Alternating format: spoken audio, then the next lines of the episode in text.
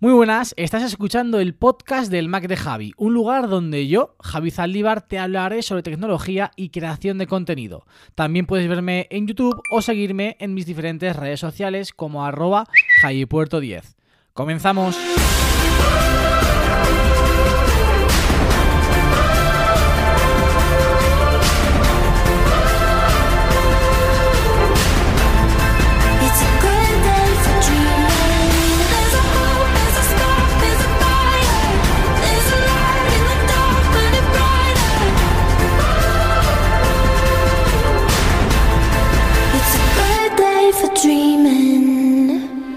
A todos, muy buenas a todas, bienvenidos, bienvenidas una semana más al podcast del Mac de Javi. Y el de hoy no es cualquier episodio, como sabéis.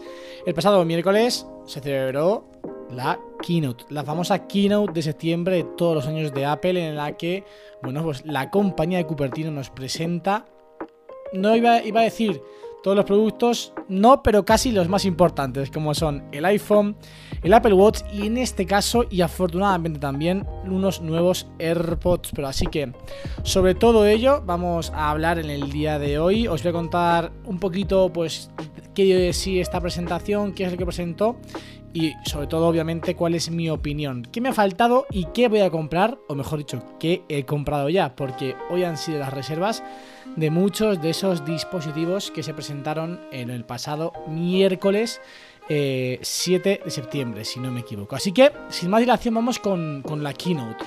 Una valoración inicial, una valoración, pues digamos, personal, ¿no? Eh, uf, uf, uf, uf, uf, uf, eh.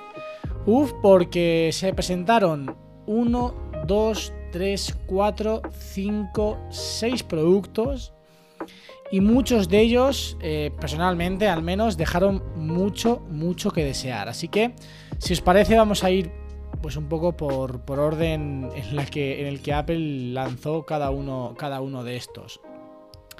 En primer lugar, comenzó por los Apple Watch. Como sabéis, y ya lo comenté en el pasado episodio, yo tenía intención, ya voy adelantando cosas, ¿no? Yo tenía intención de comprar el Apple Watch Series 8. Bueno, vais a ver cuáles fueron o cuáles son realmente las novedades que tiene con respecto al Apple Watch Series 7. Sensor de temperatura, que como ya se filtró la última semana, los días previos al evento, este sensor de temperatura quizás no estaba enfocado inicialmente a medir la propia temperatura o digamos a ser un termómetro propiamente dicho, ¿no? Es decir, a que nosotros nos metiésemos una aplicación en el Apple Watch y nos dijera, la temperatura de nuestro cuerpo para saber si teníamos o no teníamos fiebre. Pues no, esto no es así, es un sensor de temperatura que te mide la temperatura, pero te mide principalmente la variación de temperatura y está completamente enfocado al control del ciclo menstrual para que las mujeres, chicas que quieran tener este dispositivo pues puedan saber mucho mejor cómo va su ciclo menstrual, cuándo están ovulando, cuándo no y así tener mucha más información sobre ello. Desde luego para las mujeres tiene un valor tremendo, me parece que es una novedad muy reseñable en ese aspecto. Pero para mí, por ejemplo, que soy hombre, pues realmente no tiene mucho sentido porque eh, yo no tengo ciclo menstrual. Entonces, vale, un sensor de temperatura que se queda a medias bajo mi punto de vista porque me parece genial, vuelvo a repetir, que tenga esta función, pero no sé por qué eh, pues no tiene la función realmente de medir la temperatura, de poder proporcionarnos los grados de nuestro cuerpo, para saber si, no si tenemos o no tenemos fiebre. Supongo que será porque, bueno, pues la evolución, la- el desarrollo de este sensor no ha llegado a, a tal punto de poder eh, ofrecer estos datos con la suficiente precisión como merecen, ¿no? Entonces, bueno, ya tenemos un sensor, de temperatura. Yo estoy seguro que con el paso de las generaciones, no sé si será la siguiente o la siguiente a la siguiente, pues tendremos esta, una evolución de este sensor y entonces sí que se pueda medir o pues, se pueda decir si tenemos o no tenemos fiebre. Otro apartado que va en función o va, mejor dicho, enfocado a la salud o a la seguridad, como queráis llamarlo, es la detección de accidentes, la detección de choques. Apple lo presentó para que, bueno, pues en caso de que tengamos lamentablemente un accidente con el coche, igual que cuando nos caemos, pues también de- de- de- detecte este tipo de situaciones. De tal manera que en cuanto lo detecte, el Apple Watch pueda llamar automáticamente a emergencias y a tus contactos de emergencia para que puedan ayudarte. Y obviamente también, pues seguro que de aquí en adelante salvará algunas vidas. Ojalá sean las menos posible, porque ojalá se tenga que utilizar lo menos posible este, este de- de- de- de- detector de accidentes, pero bueno, que ahí está, ahí está para que en caso de que se tenga que utilizar esté disponible. También se presentaron un modo bajo consumo, un modo ahorro, igual que el modo ahorro que tenemos en el iPhone, pues un modo ahorro un modo bajo consumo de batería para el Apple Watch. En ese caso lo presentaron, pero que sepáis que no es exclusivo del Series 8, si no me equivoco, es compatible con todos los Apple Watch a partir del Series 4. Esto es lo único nuevo que lleva el Apple Watch Series 8 y además parte desde los 499 euros. Es decir, el Apple Watch Series 8 ha subido de precio. El primero que sube de precio. Apple Watch SE. Mismo chip que el Apple Watch Series 8. Una caja trasera rediseñada de nylon. Muy curioso. Muy curioso. Tengo ganas de ver cómo es esa parte trasera del Apple Watch SE. También tiene de, de- de- de detección de accidentes. Así que, bueno, estas son las novedades del Apple Watch SE. En este caso, pues me parece normal que incluya tan poquitas novedades, tan breves, porque al fin y al cabo es un Apple Watch muy económico. Bueno, muy económico, un poquito menos económico que antes, porque era parte de los, de los 299 euros. Y si no me equivoco, corregirme si es así, creo que antes partía de los 229 euros. Creo. No sé, no estoy muy seguro de este, de este dato.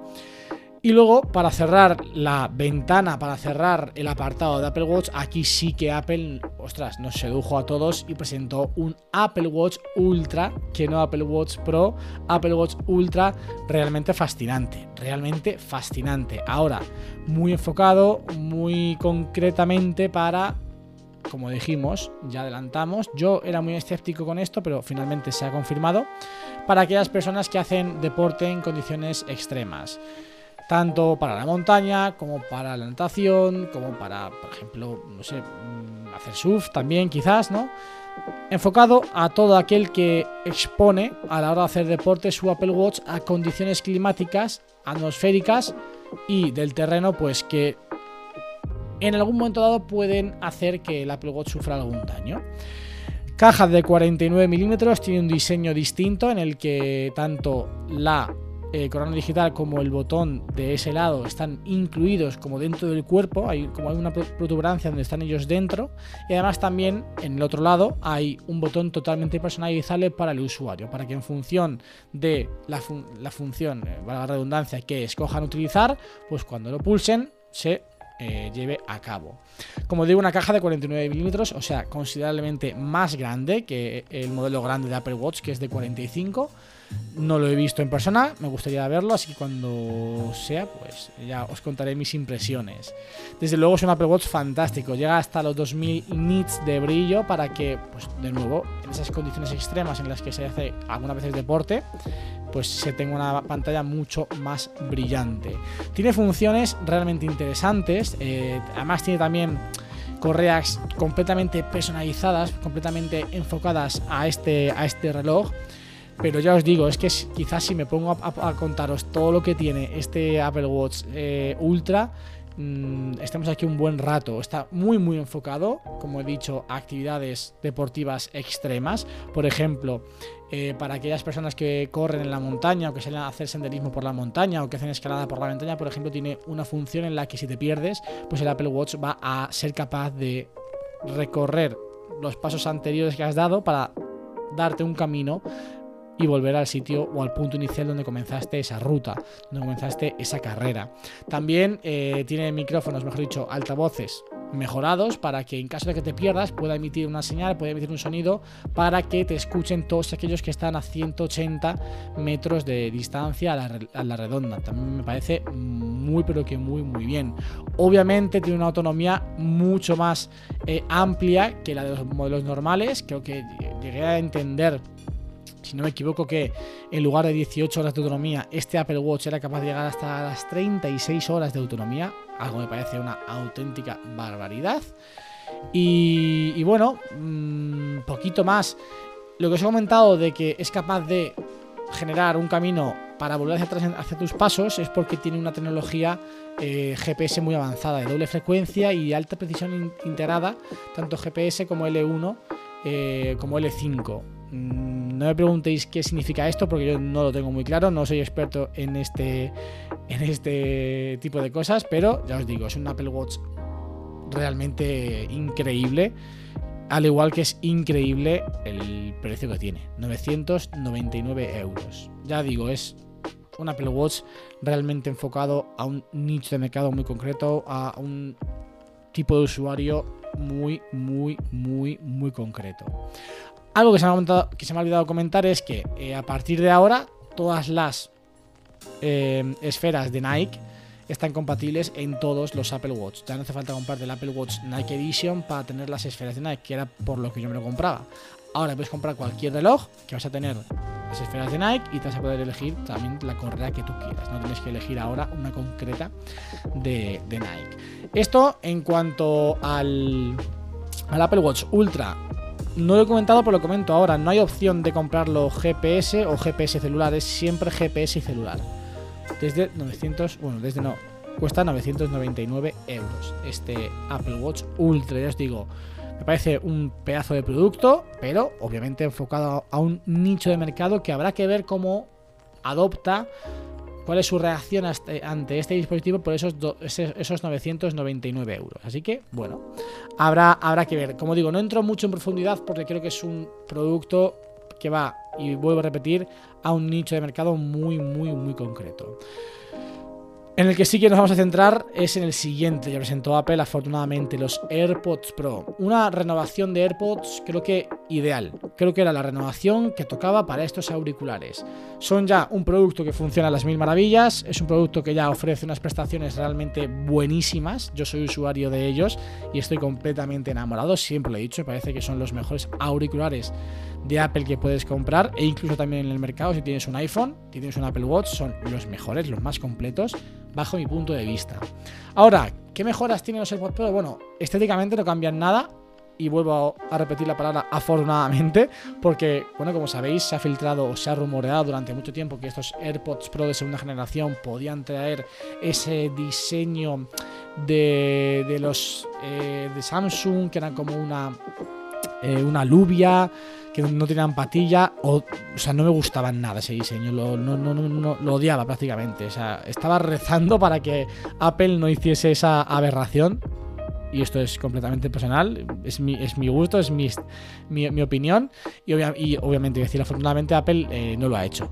El diseño es exactamente el mismo que el de los AirPods Pro de primera generación. Ahora, ¿qué cambia? Bien, vamos a ello.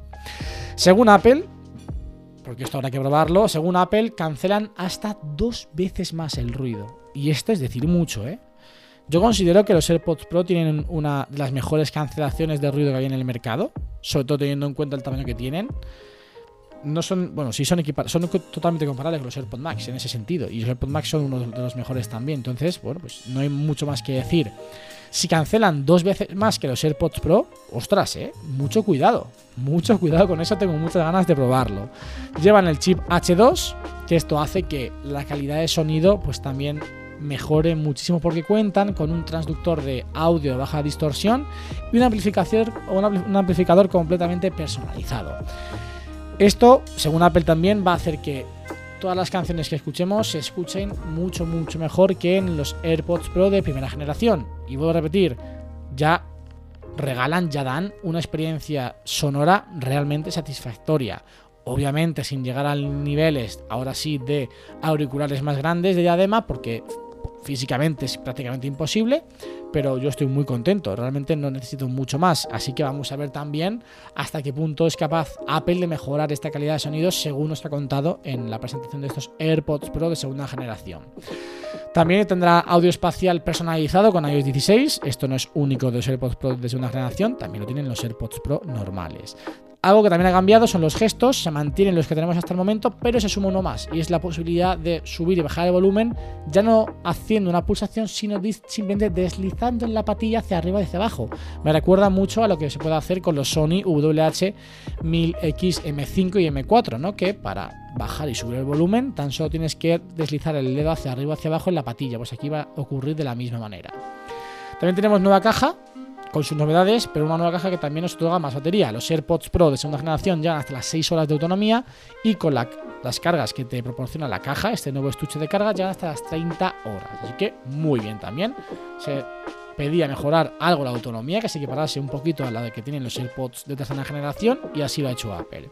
Novedades en la caja que también se pedían y también las ha vuelto a poner Apple en esta, en esta renovación de los AirPods Pro de segunda generación?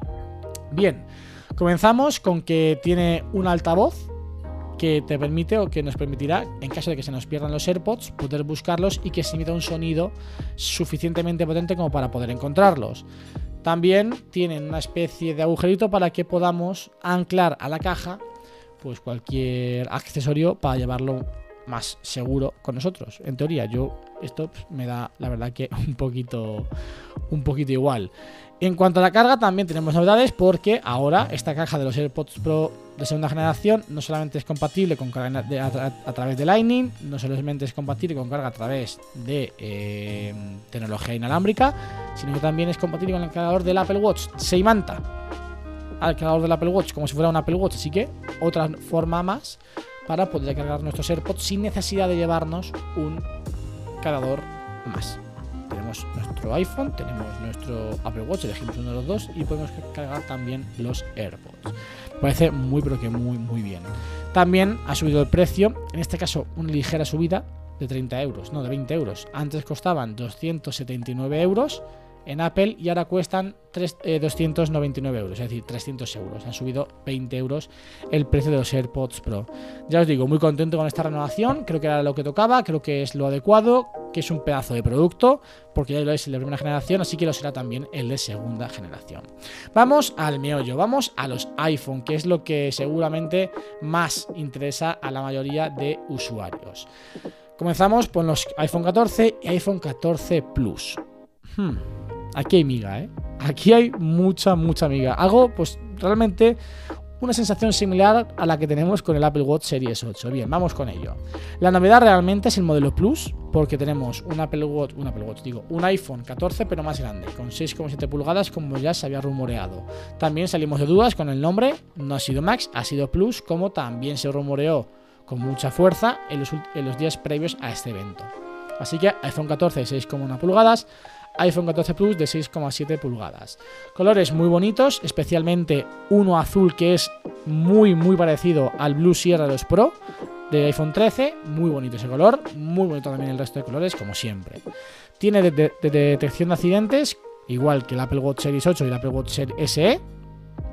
Cuenta, ojo aquí, con el chip A15 Bionic. No es el mismo literalmente que el que tienen los iPhone 13 Pro y 13, porque tiene un núcleo más de GPU, pero sigue siendo el A15 Bionic.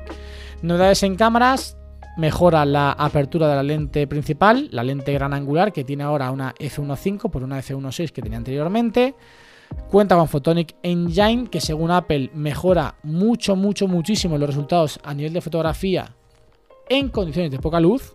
De esto lo haremos más tarde porque, bueno, es muy interesante esto dice Apple. Llega el modo cine a 4K, 30 y 24 frames por segundo. Modo acción, que esto también me ha encantado, me ha maravillado. El modo de acción, os lo podéis imaginar, es un modo de grabación de vídeo en el que pues tienes que utilizarlo cuando vayas a grabar tomas de acción en las que el iPhone va a estar expuesto a muchos botes para que se estabilice la toma mucho, mucho, mucho mejor. Si ya el iPhone estabiliza de locos, no me quiero imaginar cómo va a estabilizar ahora con este modo de acción si realmente encima hay un modo específico para ello, porque entiendo que si hacen un modo para grabar de esta manera es porque con ese modo la estabilización será aún más heavy de lo que lo es ahora y ya es increíble. Y también tenemos mejoras en la cámara frontal que cuenta con el Photonic Engine también y una apertura f1.9 me- que mejora con respecto a la pasada generación. Esto es lo único que mejora el iPhone 14 y 14 Plus con respecto a los iPhone 13. Estáis viendo el título del podcast, que es No compres el iPhone 14. Si estabas esperando, si querías comprar el iPhone 14, el 14, no el 14 Plus, el 14, mi consejo, de verdad, y lo digo siendo, si sabéis que siempre soy completamente honesto, es que no lo hagas y compres el iPhone 13. Parten el iPhone 14 de- desde los 1009 euros y el 14 Plus desde los 1159 euros. Ha habido subida. El 14 cuesta 100 euros más que el 13 y sigue costando 100 euros más que el 13 porque el 13 no ha bajado de precio. Apple ha mantenido los precios del iPhone 13 porque obviamente el de los 14 y el 14 Plus han subido. Y también vais a ver ahora el del 14 Pro y 14 Pro Max. Entonces, de esta gama creo que puede tener sentido el 14 Plus porque es un teléfono más grande, porque la batería del 14 Plus es considerablemente en teoría mejor que la del iPhone 14 Y bueno, tienes las ligeras mejoras con respecto al iPhone 13. Pero si tú, ti- si tú quieres un iPhone de 6,1 pulgadas y estás pensando en el 14, mi consejo es ir a por el 13. Sin que hayan salido reviews ni experiencia de usuarios, ¿eh? bajo el papel. Siempre bajo el papel ahora mismo. Dicho esto, vamos a por los 14 Pro y 14 Pro Max, que son la guinda del pastel. Ha sido lo que realmente ha salvado la keynote, junto con los AirPods Pro y el, y el Apple Watch Series, eh, Series Ultra. El Apple Watch Ultra. Qué bien, Apple. Qué pedazo de teléfonos. Qué pedazo de iPhone. El iPhone 14 Pro y el iPhone 14 Pro Max. Lo primero, salimos de dudas con el color. Esta vez sí que las filtraciones han acertado. Era un morado, pero no un morado clarito, sino al contrario, un morado oscuro. Parecido a lo que se tuvo en su día con el eh, azul pacífico, el azul oscuro de los iPhone- de los iPhone 12 Pro y 12 Pro Max. Sin más, el color. Ya sabéis que no soy muy fan del morado.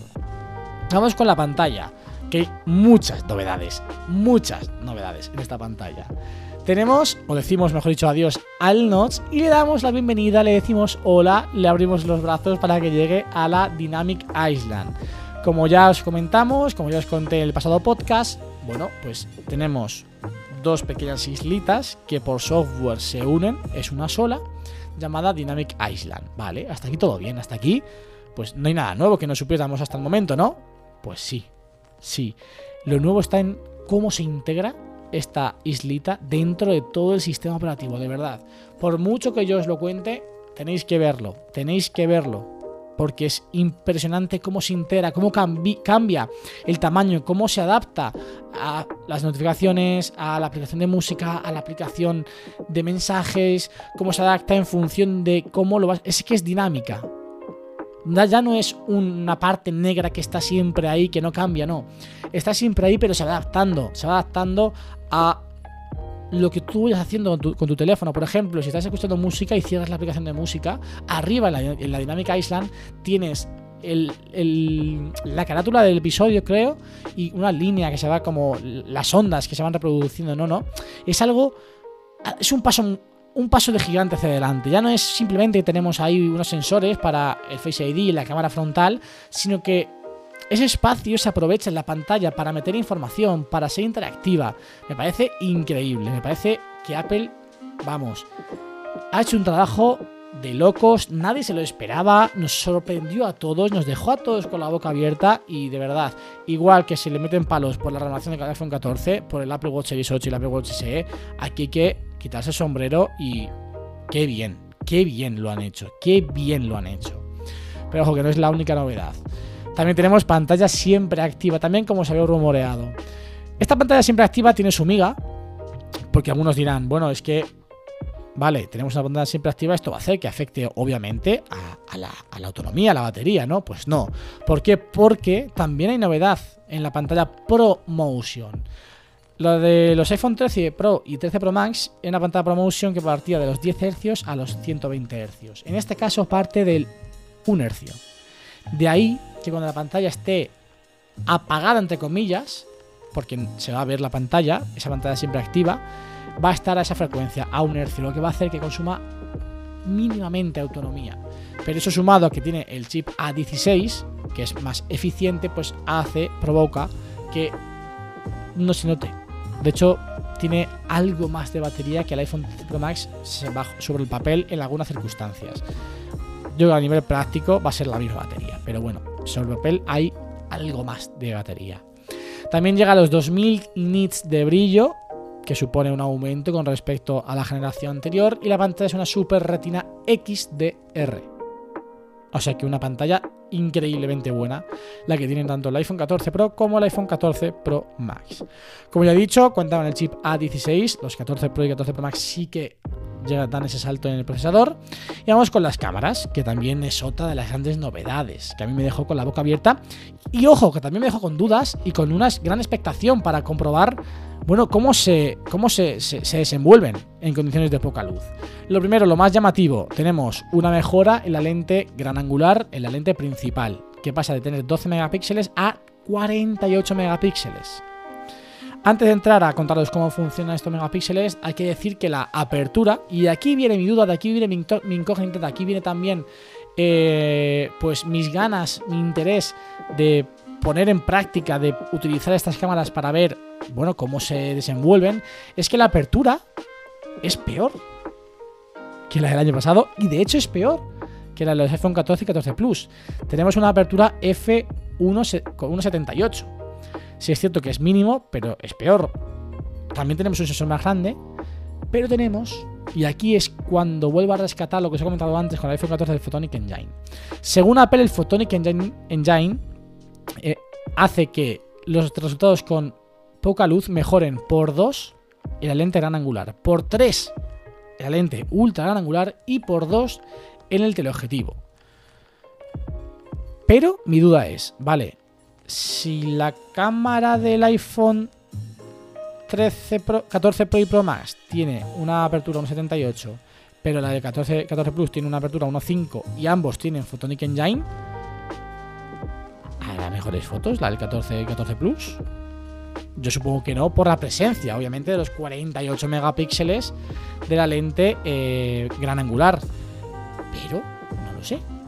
Tengo ganas, tengo, o sea, me resulta muy, muy curioso que haya, se haya aumentado la apertura, porque eso en teoría es un apartado negativo. Yo espero y soy consciente de que Apple no daría un paso atrás en resultados de fotografía y vídeo. Entiendo, entiendo. Habrá que comprobarlo, pero vamos. Me, me- me genera cuan- cuanto menos curiosidad y duda. Sobre todo mucha curiosidad, mucha curiosidad, porque estoy convencido de que obviamente no van a ser peores fotos que antes, eso está clarísimo, pero a ver cómo se desenvuelven. Luego lo que os decía, eh, 48 megapíxeles en la lente gran angular, en la lente white, en la cámara principal, al fin y al cabo. ¿Cómo funcionan estos megapíxeles? Bien, de entrada tenéis que saber que las fotos que hagáis no van a salir con 48 megapíxeles, sino que van a ser de 12. ¿Por qué? Porque Apple lo que va a hacer es utilizar estos 48 megapíxeles para que las fotografías de 12 sean aún mejores, con más detalle, con eh, más nítidas, mejores fotografías al fin y al cabo. Lo que no quiere decir que no se puedan hacer fotos con 48 megapíxeles. Para ello, todos aquellos que queráis utilizar los 48 megapíxeles, bueno, mejor dicho no, utilizar se, utilizan siempre, pero para que- aquellos que queráis fotos de 48 megapíxeles, tendréis que activar el modo ProRAW. Y tiene todo el sentido del mundo. ¿Por qué? Porque al fin y al cabo han mantenido la capacidad, no se han ido al salto a los 256, 256 GB de base, siguen en 128. Si los usuarios empiezan a disparar siempre fotografías de 48 megapíxeles, seguramente se llene el teléfono en nada.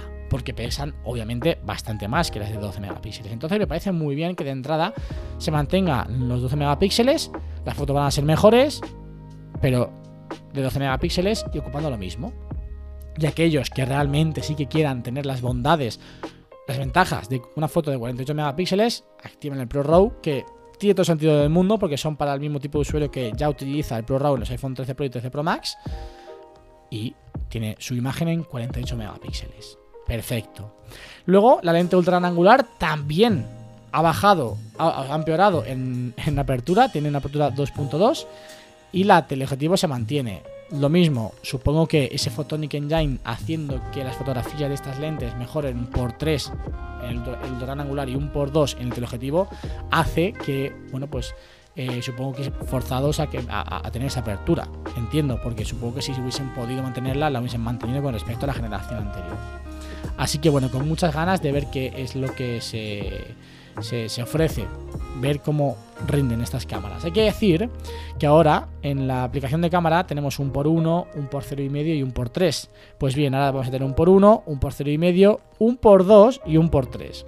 Este por 2 no lo va a hacer el teleobjetivo, lo va a hacer la cámara gran angular, la lente principal, gracias a estos 48 megapíxeles. Así que que lo sepáis, que vamos a tener estas cuatro opciones, 0,5, 1, 2 y 3. Vamos al vídeo, modo cine, también a 4K, 30 y 24 frames por segundo. No he conseguido saber si por lo menos tenemos modo cine a 1080 60 frames para poder utilizar cámara lenta. No lo sé. Supongo que tendré que comprobarlo el día de que salgan a la venta. Los cojamos y nos metamos para ver si tiene esa modalidad. Me parece bien que nos metan a 4K, pero yo lo que quería era poder utilizar cámara lenta en el modo cine. Así que aún no sé si realmente voy a poder. Obviamente, si el iPhone 14 y 14 Plus tenían modo acción en la cámara de vídeo, pues el iPhone 14 Pro y 14 Pro Max también tienen modo acción y también mejoran la apertura de la cámara frontal llegando a, F, a una F1.9. De nuevo, también tienen detección de accidentes. Estas son las novedades de los iPhone 14 Pro y 14 Pro Max. Parten, y aquí viene el golpetazo que nos pegan, de los 1.319 euros el 14 Pro y los 1.469 euros el 14 Pro Max. Tener en cuenta que el iPhone 13 Pro Max costaba 1.259, lo que supone que el iPhone 14 Pro Max cuesta 210 euros más que el iPhone 13 Pro Max. En la misma capacidad, ¿eh? En la misma capacidad. ¿Cómo os quedáis? ¿Eh? ¿Cómo os quedáis? Pues igual que yo, cuando me enteré. Recuerdo perfectamente estar con Alex, mi compi la manzana mordida, eh, haciendo el, post de- del evento, redactando al segundo, vemos la pantalla, la imagen de los precios en Estados Unidos y saltamos los, do- los dos de alegría porque Apple no había subido el precio. No ha subido el precio en Estados Unidos, pero sí que lo ha subido considerablemente en España. Pro- propiciado, para que todos lo sepamos, por el cambio de dólar a euro y por la inflación que hay aquí en España. 210 euros más caro el iPhone 14 Pro Max. Muy bien, muy bien, muy bien. Bueno, ya está, ¿qué vamos a hacer? Dicho esto, ¿qué me ha faltado a mí en este evento? Concretamente los productos que se han presentado. Bien.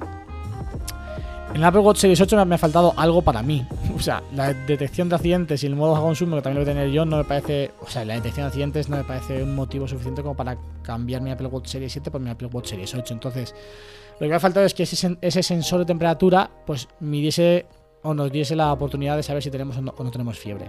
Con eso me hubiese conformado, no pedía ni siquiera un cambio de diseño, que puede venir porque ya no es lo comentado, pero en el Apple Watch Ultra eh, tiene un cambio de diseño, la pantalla es completamente plana, así que supongo que quizás pues sea un paso intermedio a que el Series 9 entiendo que tendrá alguna novedad grande, porque si el Apple Watch Series 7 fue una decepción porque apenas traía novedades, el Apple Watch Series 8 ha sido una decepción para mí incluso mayor que la del Series 7 porque es que no trae nada, prácticamente nada nuevo con respecto al Series 7. Pues supongo que el Apple Watch Series 9 tendrá que traer algo rompedor porque si no van a ser ya muchos años demasiado continuistas en el Apple Watch. Entiendo, así que bueno, veremos, veremos. Luego en los iPhone, me ha faltado algo más, en el- sobre todo en el 14, 14 Plus, obviamente. O sea, vuelvo a repetir, el 14 Plus puede tener sentido por el tamaño y por la batería que va a tener, eh, en teoría, pero es que lo del 14, bajo mi punto de vista, no hay por dónde cogerlo. El título de este podcast, no compréis el iPhone 14, comprad el iPhone 13. Y luego los Pro, pues minucias. La verdad que estoy muy contento, realmente satisfecho con los Pro. De hecho, les pongo a los Pro una nota de un 9.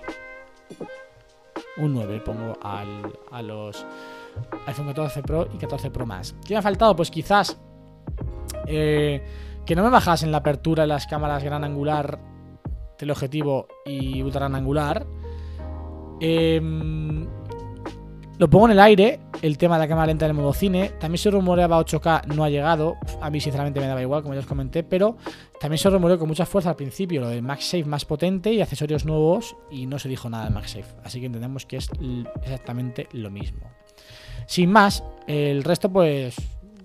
Lo que os he comentado, ¿no? Muy contento con los AirPods Pro, muy contento con los modelos Pro y Pro Max de los iPhone 14. El Apple Watch eh, Series Ultra o Ultra me parece una pasada, espectacular. Muy, muy, muy bien Apple en ese sentido. Y ya está, ya está. Poquito más que comentaros. Eh, lanzamiento, eso sí, de iOS 16 y WatchOS 9 el lunes. El lunes ya estará disponible. De hecho, el domingo tendréis un vídeo contando mis eh, novedades principales de iOS 16. Así que no os lo perdáis si no las conocéis. Y luego, ¿qué voy a comprar? Bien. Sabéis, y os conté la semana pasada que mi intención era comprar el Apple Watch Series 8, el iPhone 14 Pro Max y, los AirPods Pro si salían. Supongo, y ya habréis deducido que el Series 8 no va a caer, pero ya han caído los otros dos. Han caído lo- los AirPods Pro que llegan el viernes 23 de septiembre, no, no llegan la semana que viene, sino que llegan dentro de dos. Y el iPhone 14 Pro Max color plata, 128 GB en, eh, para coger el día 16 en Madrid. Iremos Pruden, David y yo a por nuestros iPhone. Bueno, David a por su iPhone, no, David a ver si consigue. De hecho, quizás incluso haga noche con Pruden y con David en la Apple Store de Sol porque David no ha conseguido comprar el iPhone que quería. Bueno, no ha conseguido comprar ningún iPhone para el día del lanzamiento. Él quería un Pro Max de 256 plata. Eh, no, no han conseguido en las reservas. Se han agotado muy rápido, cosa que me ha sorprendido mucho porque el precio es desorbitadísimo, es altísimo. Y suponía, o yo preveía que bueno, pues la gente iba a ser un poquito más comedida. Según varias encuestas, varias preguntas que han hecho muchos creadores de contenido, la mayor parte de la gente ha ido por, los, a por el Pro y el Pro Max. Entendible. También porque el Plus, por ejemplo, sale el 7 de octubre. Yo, de hecho, me he metido en la Play Store por la tarde, ahora hace un rato, a ver el Plus. Y sigue estando para reservar para el día 7. Es decir, que no ha tenido mucha demanda. O, como sale más tarde, va a tener mucho más stock. A lo mejor es eso. Pero bueno, lo dicho. Yo tengo reservado mi iPhone para recoger nada más abrir la Play Store a las 8 de la mañana. Pruden también, David no, así que David y Pruden van a ir seguro a hacer cola a la Play Store desde por la noche anterior. O sea, van a estar toda la noche en la puerta de la Store. Y yo quizás me una en función de si puedo o no puedo eh, irme el jueves para acompañarles. Así que, bueno, atentos a nuestras redes sociales. Si nos queréis acompañar a alguien, pues será bienvenido. Ellos estarán allí, yo quizás me une, quizás no. Todavía está en duda. Así que eso, pues tendréis obviamente el domingo que viene todo el vídeo del unboxing del iPhone 14 Pro Max. Veremos si David consigue o no consigue iPhone. Yo creo que sí. Eh, yo he ido todos los años a, Sol y todos los años ha habido cola de gente que no había conseguido reserva y los primeros siempre han conseguido iPhone pocos, suele haber pocos, pero suele haber. Entonces, estando desde la noche anterior, seguro 100% que consigue un iPhone 14 Pro Max de 256 GB en color plata. También, os tengo que comentar, he cogido Apple Care Plus, el más tocho para el 14 Pro Max, creo que son 15 euros al mes o 16, pero te cubre en caso de pérdida o robo. Me parece muy bien, muy bien, muy bien. Así que muy contento, la verdad. Eh, tengo muchas ganas de este, de este iPhone. Tengo ganas de volverlo al plata. Me parece un color precioso, pero bueno, por, temas como los azules anteriores eran exclusivos, eran la única vez que iban a estar en los iPhone, pues bueno, por ello siempre os he pillado. Ahora el morado no me gusta. Bueno, es bonito, ojo, eh, es bastante más bonito de lo que pensaba, no es feo. O sea, podría tenerlo perfectamente, no, no me importaría. Incluso prefiero ese que el oro pero me gusta mucho más el plata, así que por eso voy a por el plata. Y nada más, espero que os haya gustado este podcast, un poquito más largo de lo habitual cuando os hago yo solo, cuando vienen invitados ya sabéis que pues, sí que se alarga un poquito más. Y yo me despido, no sé qué hacer, si hacer el podcast la semana que viene después de comprar el iPhone y contaros unas primeras primerísimas impresiones, o hacerlo antes y ya contaros la semana siguiente esas impresiones. Ya veremos, a ver qué sucede durante esta semana. Muchas gracias por compartir este ratito de charla una vez más aquí conmigo en el Mac de Javi. Y nosotros nos escuchamos la semana que viene con más y mejor. Adiós.